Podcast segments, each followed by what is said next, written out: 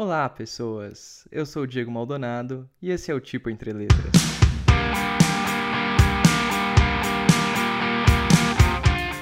O convidado de hoje é o Cadu Carvalho. Ele é web designer, type designer, tipógrafo, pesquisador e vai conversar um pouco aqui com a gente sobre como foi a pós em tipografia que ele fez e sobre os projetos que eles têm tocado desde então. Com vocês, Cadu Carvalho.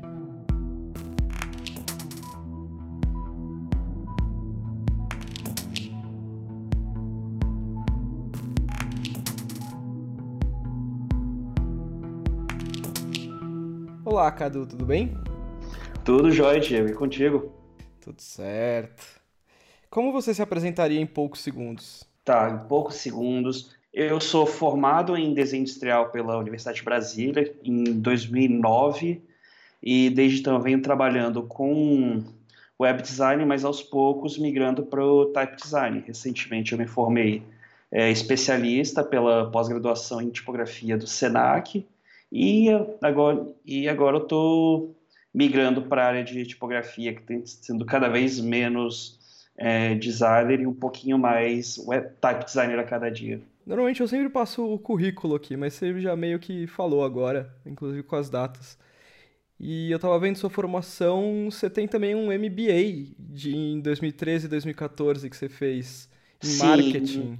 Em marketing digital pela Católica de Brasília. E, e como que rolou assim essa, essa vontade de fazer um MBA em marketing, saindo do design e depois tentando estudar tipografia? Como que foi essa sua esse seu permeio de áreas aí? Isso era uma esse é, MBA em marketing digital foi uma tentativa minha de começar a migrar para o branding também, começar a trabalhar com alguma coisa levemente mais próxima do Type quando eu ainda morava em Brasília. Nessa época eu tinha uma startup de gerenciamento financeiro para pequenas empresas e eu queria começar a deslocar um pouquinho de web e tentar ir para branding e, e aos poucos e chegar em tipografia. Só que acabou que não foi um plano que deu muito certo, mas já nessa época já me já me deu algumas ideias legais sobre do que, que eu faria em tipografia para frente.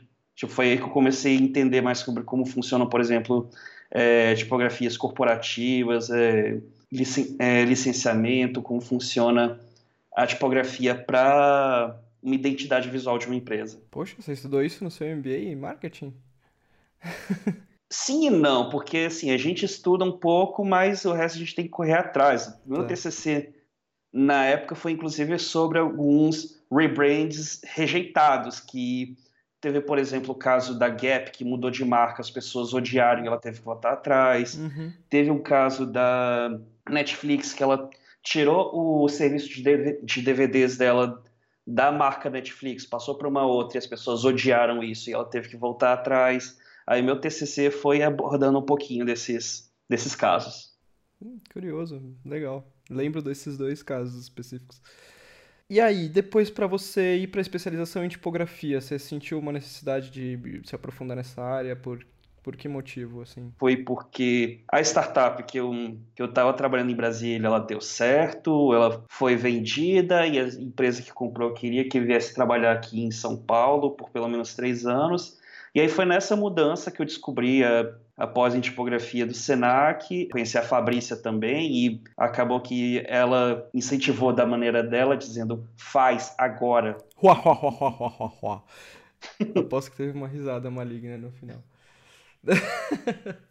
teve uma risada, mas não foi maligna. Risadas da Fabrícia, quem conhece sabe. Sim.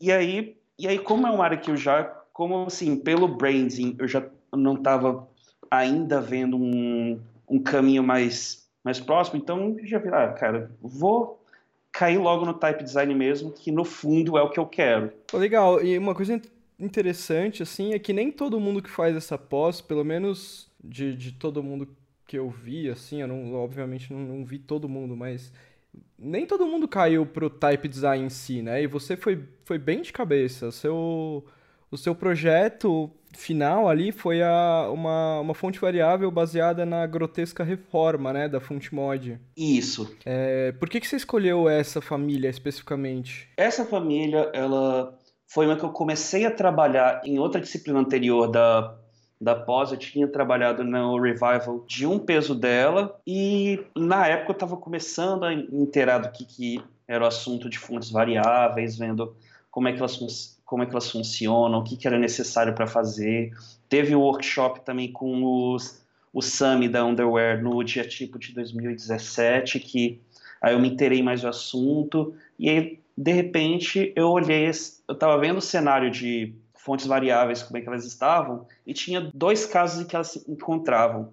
Tinha fontes que elas que tinham uma cara bem experimental, em que você às vezes até via às vezes algum, entre aspas, algum erro, alguma um ponto saindo muito é, fora da curva, ok, porque era a tendência dela ser experimental, e outras que ela já tinha uma linguagem muito contemporânea de, do que se espera que seja uma fonte variável. Aí olhando um pouquinho mais a história da fonte mod, das fontes que ela que ela produziu, eu cheguei na, na família Grotesca Reforma, de todas as fontes que ela tinha, e bateu a curiosidade de ver se tinha como produzir uma fonte variável, mantendo um pouco do ar nostálgico que ela carregaria se fosse, por exemplo, uma fonte estática, com as instâncias dela separadas em cada tipo. E aí, dessa curiosidade, veio o projeto e meses de relação com o Nether dizendo não, vai dar certo, vai dar certo, e acabou que deu. e, e, como foi uh, a sua experiência em trabalhar com fonte variável, assim, sendo que é uma tecnologia meio nova? Como que, como que você trabalhou isso? Na época que eu trabalhei, eu tinha dado sorte que o, o Glyphs começou a dar suporte, meu suporte bem primário dele, que às vezes o arquivo final dá alguns bugs no Illustrator, mas whatever, isso não era tanto foco. O foco estava mais em provar um pouco a viabilidade do resgate tipográfico como um meio de produzir novas fontes variáveis, saca? Se ver se, por exemplo, dá para olhar para uma uma Accidents, uma grotesca reforma e tirar um sistema tipográfico flexível o suficiente para encaixar num modelo matemático de fontes variáveis. Aí foi essa ideia que eu quis que eu quis provar e felizmente já tinha melhores meios para isso. Na época do, do workshop do Sunny, tinha um lance de exportar os arquivos estáticos do RoboFont para um, um script no terminal, que daí sim você conseguia a fonte variável e era complicado e hoje em dia está bem mais fácil, por isso que a gente vê mais fontes variáveis surgindo, tanto com caráter experimental quanto algumas com já querendo dizer, não, daqui, esse vai ser o paradigma daqui para frente. Sim, é, tem uma. É, fonte variável tem várias questões ainda, né? Na verdade, o Glyphs tem alguns problemas para exportar, que passei por eles hum. também. e, e... Não, é, é coisa linda, por exemplo, você abrir a fonte no Illustrator e aí você tá eu, ok, agora eu quero é, peso 900. O Illustrator trava tudo, você tem que reiniciar e ele só aceita se for no peso 899. Pois é, cara, uma coisa que me irrita no Illustrator nesse sentido é que você não consegue escrever o, número que você quer. Você tem que ir com o slider. Você já se ligou nisso? Já. Cara, que, que nervoso, né? Porra, Adobe. Deixa eu escrever o número que eu quero. É, foda.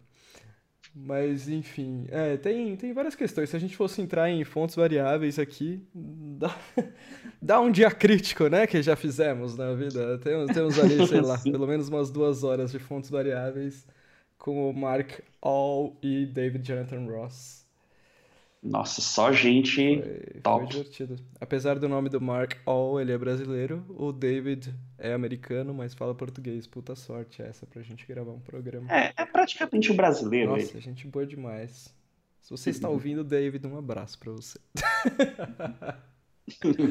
Mas enfim, né? Fontes variáveis é um assunto que muito me interessa também, assim como te interessou. Eu tendo a achar que agora com a facilidade do Glyphs de exportar, acho que o FontLab também está com exportação, o RoboFont tem os, tem os seus meios de conseguir, mais pessoas vão se interessar e Espe esperemos que sim, porque a gente precisa que mais pessoas se interessem para a gente saber para onde fontes variáveis vão, o que, que vai acontecer nelas no mercado, e meio que é para confirmar que assim, uma, uma ideia que eu tenho de que elas não vão simplesmente virar um novo padrão, substituir as fontes estáticas, elas são só mais um meio para aplicações bem é, específicas para esse tipo de necessidade, não que vai virar um novo padrão de mercado. Cara, já que se... vamos entrar nesse assunto então, porque acho que tá, acho que vai funcionar. Sabe que eu, eu andei pesquisando porque eu andei me questionando um pouco o que, o que são as, as fontes variáveis, assim, de uma visão mais geral, assim, tudo bem. Eu sei o que são os arquivos de fontes variáveis e tal, mas é, conceitualmente no, no sistema, assim, no, como isso funciona. É, e eu vejo bem claramente que pelas empresas que estão por trás disso, né, que, bom, para quem não sabe, aí é Apple, Adobe, Google e Microsoft, elas vão ser meio impostas, assim, né? Acho que a gente não vai ter muita opção, principalmente na web, ela vai virar um padrão de mercado. Agora, eu não sei bem é, na questão do uso offline, entre aspas, dela aí, né? O que, que vai rolar. Eu cheguei a fazer uma, uma pesquisa para fazer uma comparação meio arbitrária, mas não tanto, sobre fontes multiple master e, e as fontes. Uh, variable fonts, né, as fontes variáveis agora. E quando eu falo uma pesquisa, foi uma pesquisa mesmo, assim, eu escrevi um artigo sobre isso, em algum, algum dia eu publico, mas ele foi escrito no, numa aula que eu cursei, na, numa aula de tipografia que eu cursei na USP. E eu pesquisei com várias pessoas que usavam as, as multiple masters, perguntei como que elas usavam e por que que elas deram errado, né?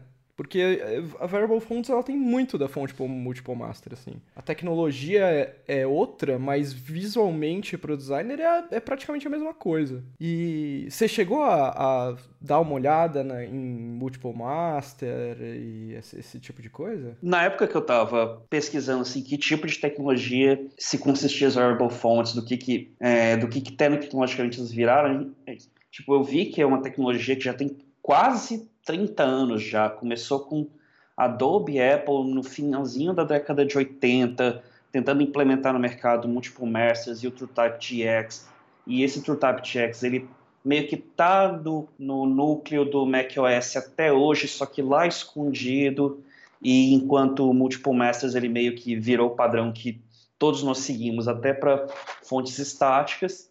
E e até entrando, entrando um pouquinho na grotesca reforma, tive, foi necessário seguir o caminho de multiple masters porque durante a pesquisa várias algumas fontes masters meio que faltavam, mas eu conseguia gerar matematicamente essas masters que eu precisava. Por exemplo, eu tinha uma magra de largura normal, eu tinha uma black comprimida. Se eu conseguisse, por exemplo, pegar matematicamente e, e fazer uma black normal e uma magra comprimida, assim, eu tô falando magra é porque daqui a pouquinho eu entro nesse assunto, mas mas assim, matematicamente eu conseguia fazer o espaço de design que eu precisava para depois juntar todas as instâncias e aproximar com todas que já existiam da, da anti, das antigas fontes da FontMod.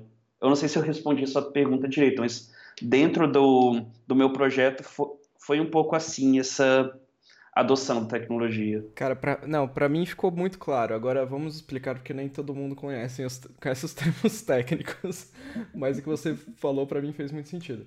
É, primeiro assim, quando você fala matematicamente, acho que você está dizendo via interpolação, certo?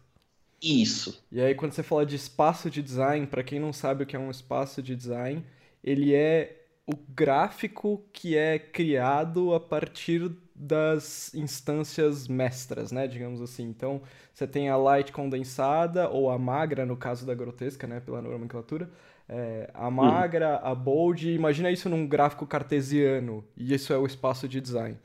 É, é isso, né, o conceito, assim, pode, ele pode ser tridimensional, quadridimensional, ou cada eixo que você adiciona, ele vai tendo mais dimensões, fica um pouco mais difícil de visualizar, mas o, o plano peso e largura é bem fácil. É um plano cartesiano, eixo x e y e tudo dentro disso aí está dentro do espaço de design da fonte. Estou correto? Está sim. Eu estou tentando pensar numa forma um pouco de. É, que seja talvez um pouco didática, por exemplo. Não, do jeito que você falou já tá ótimo. É, é uma coisa meio difícil, assim, mas eu já pensei bastante sobre como explicar isso para as pessoas. Então não foi uma coisa que eu pensei agora, eu já tinha essa resposta feita. Já. É que, sei lá, pra mim o melhor jeito de explicar para as pessoas é falar para elas: vejam a capa do livro O Traço no Google agora, é. vocês vão entender. É, então, mas aí já é um, é, já é um cubo, já é de, de três eixos, né? Então é, ma é, é mais fácil você explicar com dois eixos. E com quatro eixos que começa a, a ficar treta. Porque aí fica muito difícil de você visualizar. Mas enfim. É tipo, são dois cubos, assim. Tem, tem mais de um jeito de, de. E tem gente que faz uma representação através de uma esfera também. Mas aí a galera começa a pirar. Nossa. É, enfim, estamos indo longe aqui, assim. Pra, pra galera do Type Design que tá ouvindo, talvez tenha, esteja uma conversa mais interessante. Se você não é do Type Design, é isso que os nerds falam. Então, assim, né, tudo bem, a gente é nerd, a gente aceita.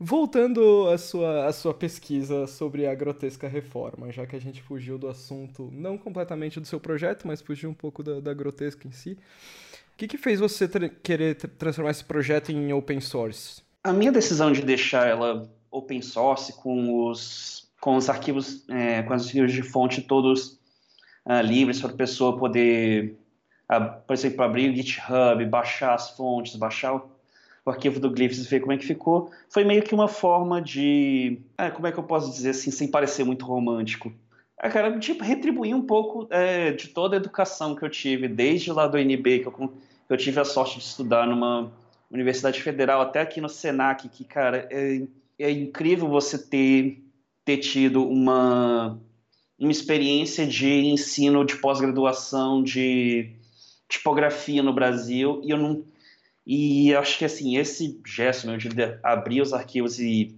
deixar para as pessoas olharem quanto que elas quiserem é uma forma de mostrar mostrar então isso aqui saiu de toda essa educação aqui você bem que você pode chegar nesse ponto indo fazer também. Um sentido meio educacional então assim para você instruir outras pessoas mais é fica fica um pouco é, entre aspas didático tipo uhum mostrar, dar de exemplo e ver para as pessoas, opa, isso aqui foi, foi que é possível chegar com esse tipo de educação. Interessante, interessante, é um ponto de vista curioso. Essa coisa do open source é sempre. As pessoas têm vários motivos diferentes, né? Por isso que eu achei que valia perguntar, porque a questão do software livre tem, tem vários pontos, né?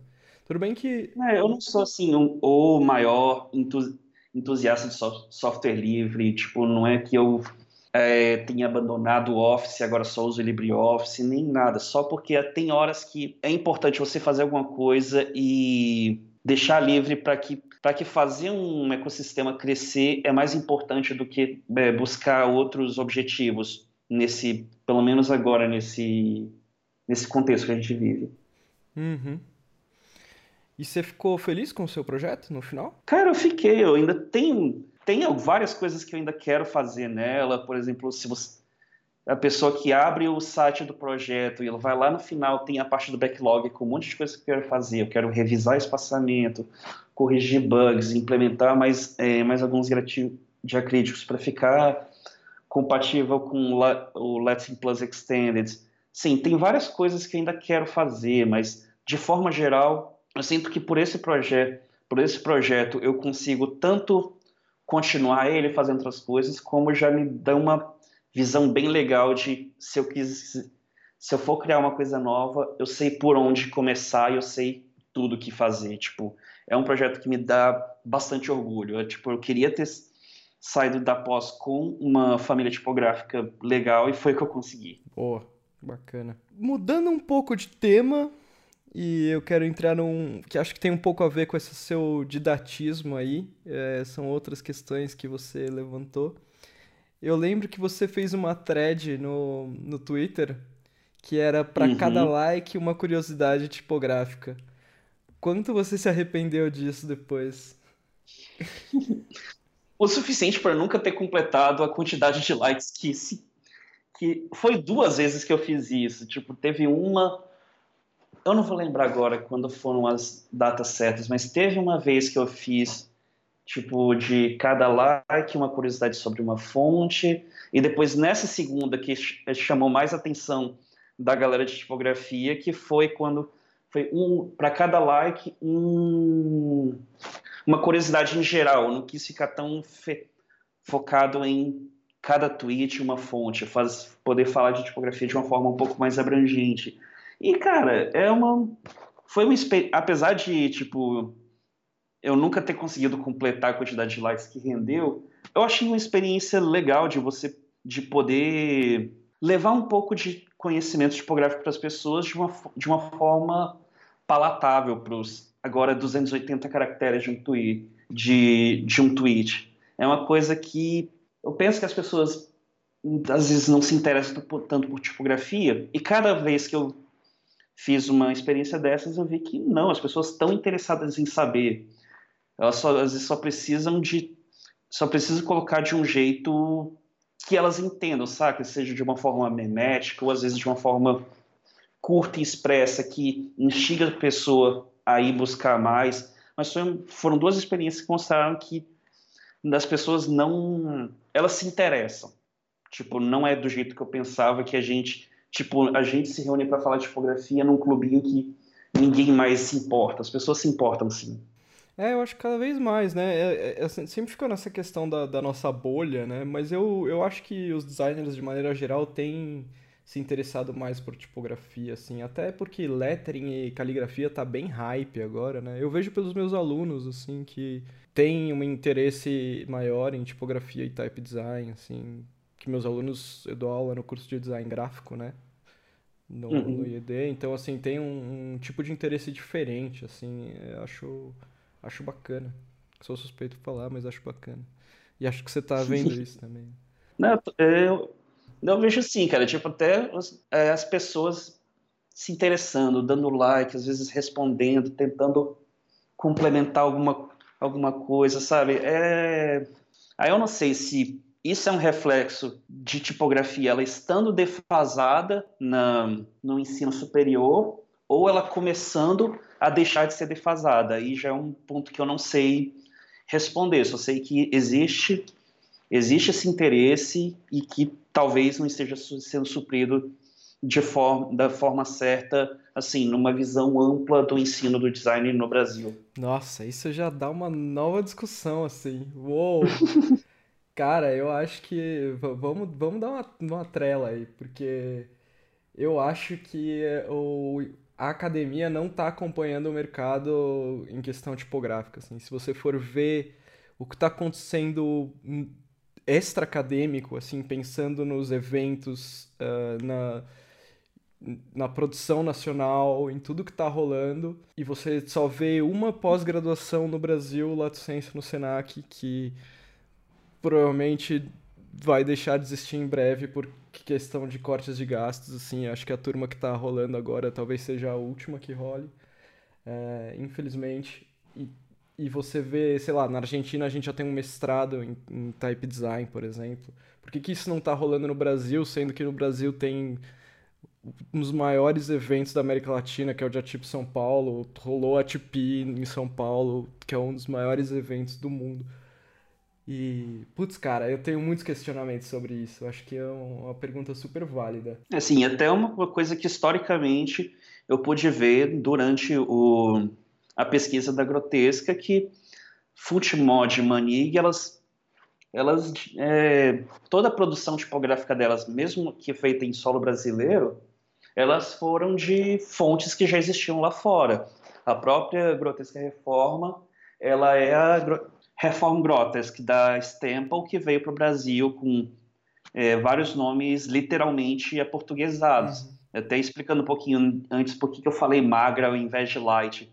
Porque, as, porque os nomes delas, por exemplo, na Alemanha, eram, por exemplo, Licht Reform Grotesque, Schmal Reform Grotesque, que aí a tradução literal era grotesca reforma magra, grotesca reforma gorda para o projeto eu quis é, preservar um pouco dessa nomenclatura na medida do possível, mas, é, assim, voltando um pouquinho ao assunto da produção tipográfica nacional, tanto da, da Fontemod quanto da Manig, é, não teve nenhuma produção assim de um designer de tipos nacional, foram todas de fontes é, que já existiam no mercado europeu e que a gente só passou a reproduzir aqui. Infelizmente, isso foi mais um bloqueio para a produção tipográfica nacional, para o crescimento de uma cultura tipográfica nacional. Imagino, por exemplo, que nesse cone sul da, da América tenha sido diferente, que já tenha, já tenha tido uma cultura tipográfica mais, melhor, porque a Espanha, não, por exemplo, a Espanha, quando fez a colonização, ela não restringiu tanto a industrialização, quer dizer, cada país tem uma realidade, mas no geral ela não restringiu tanto a industrialização, importação de tecnologia, como foi a colonização portuguesa no Brasil. É uma coisa muito louca isso, porque por exemplo o Uruguai, que é um país muito mais novo que o Brasil, teve começou a, a imprensa antes do Brasil. Enfim, é, tem até aquelas questões. Acho que a Isabela. Acho não, né? A Isabela Aragão deu, deu uma palestra na, na TPI aqui em São Paulo que ela era sobre o doutorado dela, se não me engano. Na verdade. Sim, que foi sobre a Funtmod, onde eu. Isso. E aí ela questionou. Onde eu fiz toda a pesquisa. Ah, você usou bastante da pesquisa dela? Uhum. Que ela questiona se a Funtmod era realmente uma foundry brasileira, né? Uma foundry, né? Uma fundição. É função de tipos brasileira, né? Porque era um lugar que as pessoas falavam alemão, é, é com projetos que vinham da Alemanha, as máquinas eram todas alemãs. e tipo, e aí, né? Isso é brasileiro.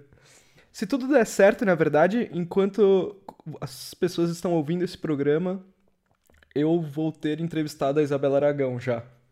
Então, é, eu ainda não entrevistei, mas se eu entrevistar vai sair antes desse programa justamente porque, por conta da fonte mod. Então, vocês vão ter, vocês vão estar sabendo mais do que eu estou sabendo neste momento. Saímos, tá, tá muito fácil sair do assunto com você aqui, mas beleza. Tá quase que uma conversa de bar aqui, Cardo. Acho que a gente conversa pouco, né, cara? A gente devia conversar mais. É, eu queria voltar. É, pode falar. A gente já passou por fonte variável, já passou pela educação brasileira, pela história de História da introdução de tipografia, cara, a gente já falou bastante coisa e deixa eu ver, foi 20 minutos é, de conversa. Não chegamos a meia hora ainda. Você vê que coisa louca. E alguns desses tópicos dariam para continuar longe. Né? Mas eu queria também trazer, é, seguindo esse, essa coisa das curiosidades que você criou no Twitter lá, do, do para cada like eu não sei se foi depois, mas eu comecei a acompanhar depois o seu mailing, né? De, sobre tipografia. É o tipo aquilo.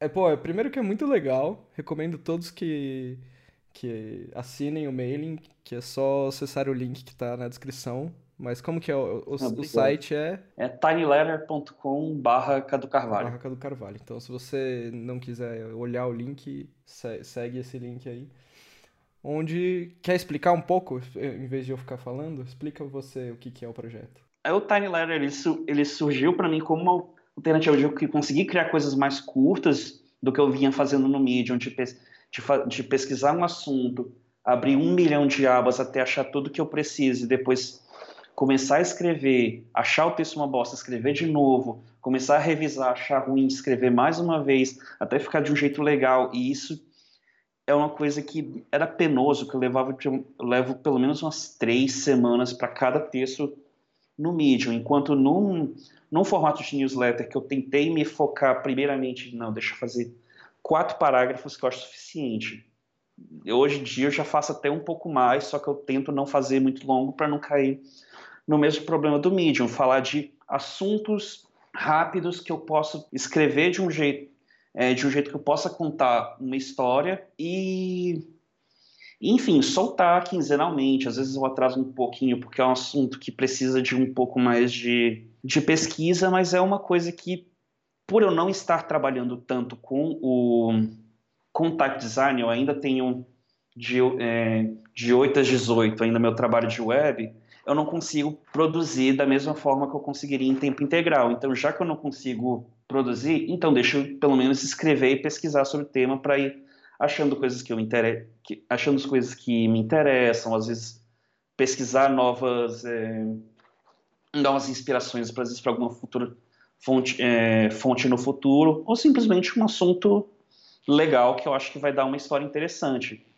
Daí o esse formato de newsletter ele casou muito bem com o que eu queria. Tipo, não sei se eu queria repetir outra vez a experiência do Twitter de criar uma thread. Não, eu ainda devo fazer. Eu tenho um tema em mente, eu, eu devo fazer no futuro. Mas é, hoje em dia o formato de newsletter ele casou muito mais com o que eu gosto de fazer, que é de tentar puxar um assunto e contar uma historinha pequena nesse sentido. O meu interesse às vezes é mais de contar a história do que simplesmente ser é, muito técnico. Às vezes não funciona, como por exemplo da semana passada, em que eu tentei abordar um pouquinho, tipo, se a pessoa ela precisa programar, por onde que ela começa, tem todas essas frentes. Desse jeito não tem tanto como é, um formato de storytelling fazer sentido, mas nas outras vezes até que eu consigo. Cara, eu, eu gosto muito do, do seu menu, muito, muito divertido. Você sempre recomenda coisas no, finais e, no final e você já recomendou entre letras, já recomendou diacrítico, então você tá aí, tá seu jabá é feito. recíproco. Só recomendo que é bom, cara. Jabá recíproco. Até o, o, visualmente também, acho que você recomendou uma vez o visualmente do Helvética, né? Que, que a gente fez. Sim. Foi. Cara, esse, os visualmente de, de, tipografia, esse da Helvética, os 50, o outro que teve a Fabrícia, cara, eu escuto eles várias vezes ao longo do ano, que eu sempre acho que eu sempre acho que não, agora entendi tudo. Não, sempre tem alguma coisa nova. sempre bom. Às vezes eu reouço várias coisas, mesmo, mesmo as que eu gravo. Eu, eu também uhum. reouço.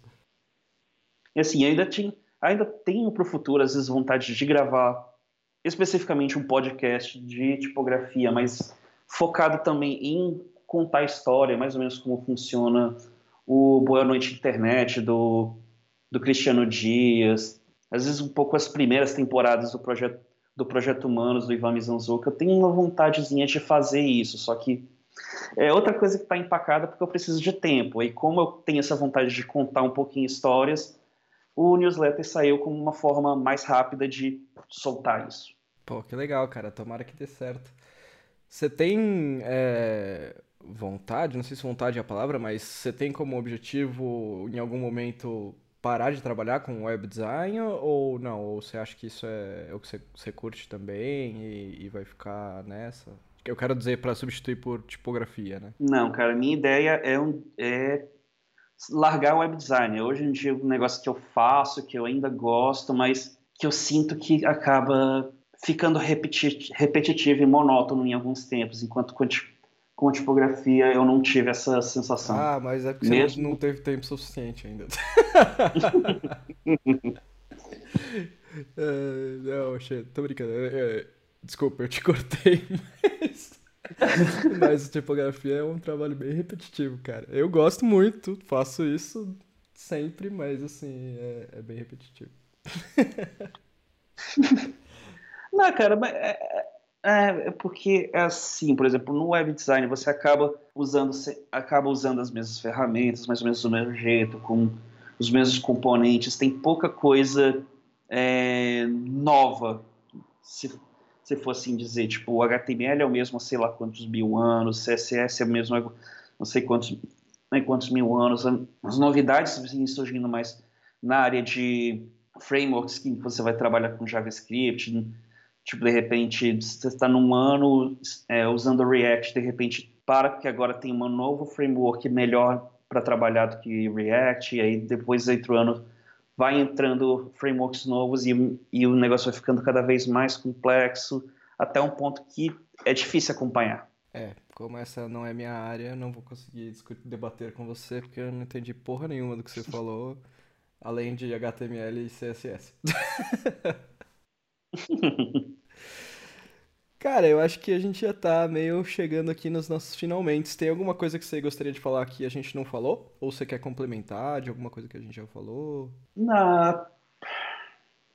Ah, eu só queria falar, tipo, vamos lá, gente, conheçam a Grotesca Reforma, conheçam o, um pouco de, de como ela surgiu e, cara, assim, se interessem é, por tipografia, pesquisem mais, tipo, é, Porque quanto mais gente se interessar, mais a gente vai ter gente falando do assunto, mais livros em português sobre o assunto, que é uma coisa que hoje a gente, infelizmente, a gente sente falta de ter mais literatura em português. A gente já tem livros ótimos, precisa de mais. Então, quanto mais a gente se interessar, mais a cena vai acontecer. Para terminar, a gente sempre pede uma dica para os nossos ouvintes, de qualquer coisa que você quiser.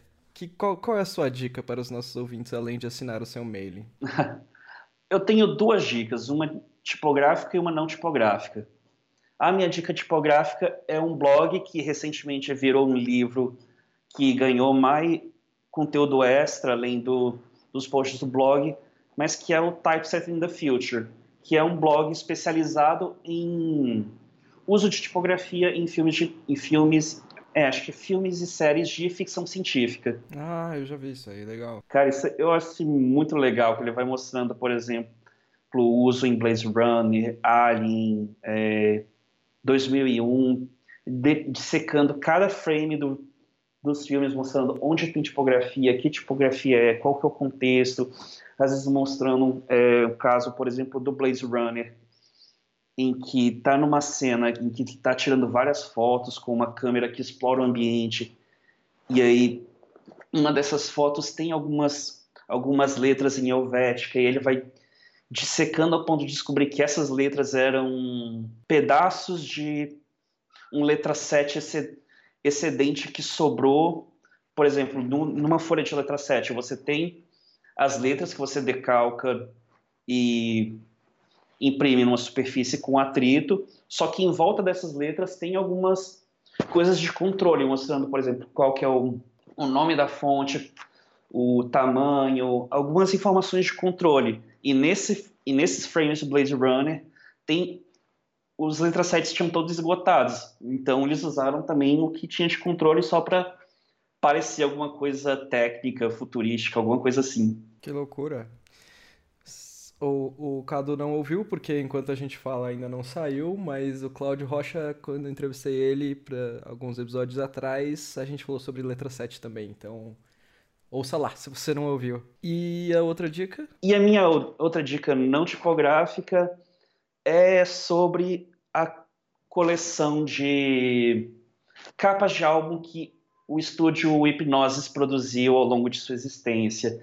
O Hipnosis ele foi um estudo de, um estúdio de design britânico que funcionou de acho que 70, acho que foi de 70 a 83 e produziu, cara, o que eu acho que são as melhores capas de álbuns do universo, saca? Eles só trabalharam com gente pequena, tipo Led Zeppelin, Pink Floyd, ACDC, Yes, saca? Umas bandas pequenas, mas que para essas bandas foram produzidas é, várias várias soluções gráficas excelentes, misturando é, experimentação com fotografia, um pouco de tipografia, enfim, saca? Eu acho que um, um case maravilhoso de produção tipográfica que eu acho que várias as pessoas olharem. Existe um livro com a coleção completa de, dessas capas, mas é, meio que não precisa. É fácil de encontrar elas na internet e ficar visualizando e tentando imaginar como cada uma dessas cenas foram produzidas, saca? Tem muita coisa de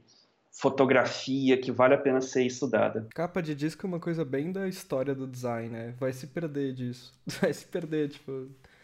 Vai ser uma época. É, que, tipo, se, se olhar, por exemplo, a, a liberdade que nós tinha de trabalhar com isso, com capas de álbum é uma coisa que dificilmente você vê hoje em dia. Tudo é muito técnico, muito voltado. É, não é tão expressivo quanto na época deles. Eles trabalhavam muito com a ideia de tentar produzir um, troca, um trocadilho visual a partir de alguma coisa da temática do álbum. E uma coisa legal que eles tinham também era de que quando eles cobravam por um serviço, eles não tinham uma taxa mínima estipulada. Eles simplesmente chegavam o artista falava: Não, me paga quanto vocês acharem que eu mereço. Só que, assim, uma coisa é você falar isso para uma banda pequena e outra coisa é você falar para Led Zeppelin e Pink Floyd. É claro que talvez eles vão pagar muito bem, porque, porra, se você olhar, por exemplo, a capa do Dark Side of the Moon, do, do Animals, até pro próprio Led Zeppelin, se olhar pra capa do House of the Holy, cara, são capas magníficas. É, não, mas eu, o, que eu, o que eu queria dizer, com certeza, mas o, que eu, o meu ponto é que as capas de disco não importam mais, né, cara? Quem vê capa de disco hoje. Ah, sim. É, talvez até alguém trabalhe. Não, certamente alguém ainda trabalha com isso, mas não tem mais a mesma importância pro design como teve um dia, eu acho, né? Eu acho que o design tá tendo outras frentes agora, não sei. Né, sim. Ainda, já que a gente tá num, num podcast infográfico, vejam também a capa do, do álbum Go, Go To do XTC, que é uma capa com fundo preto e um texto branco gigante, simplesmente dizendo, por exemplo, isso é a capa do álbum, isso aqui é feito para vender. E se, enquanto você vende, você está dando seu dinheiro para a gravadora e para o produtor. Isso se chama prazer. E isso é bom para a gente. e esse texto está aqui para te distrair. Isso se chama enganar a vítima. E neste momento, a vítima está sendo você. Que loucura. É quase um eu lá. E daí. Sim. E aí, tipo, ele vai seguindo a capa toda.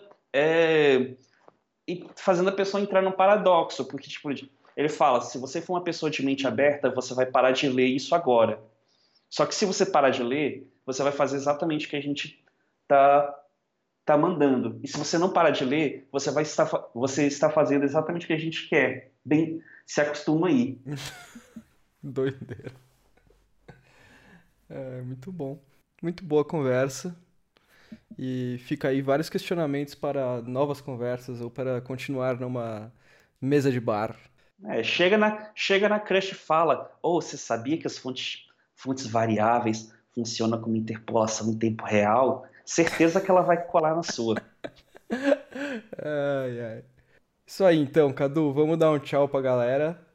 Tchau, tchau.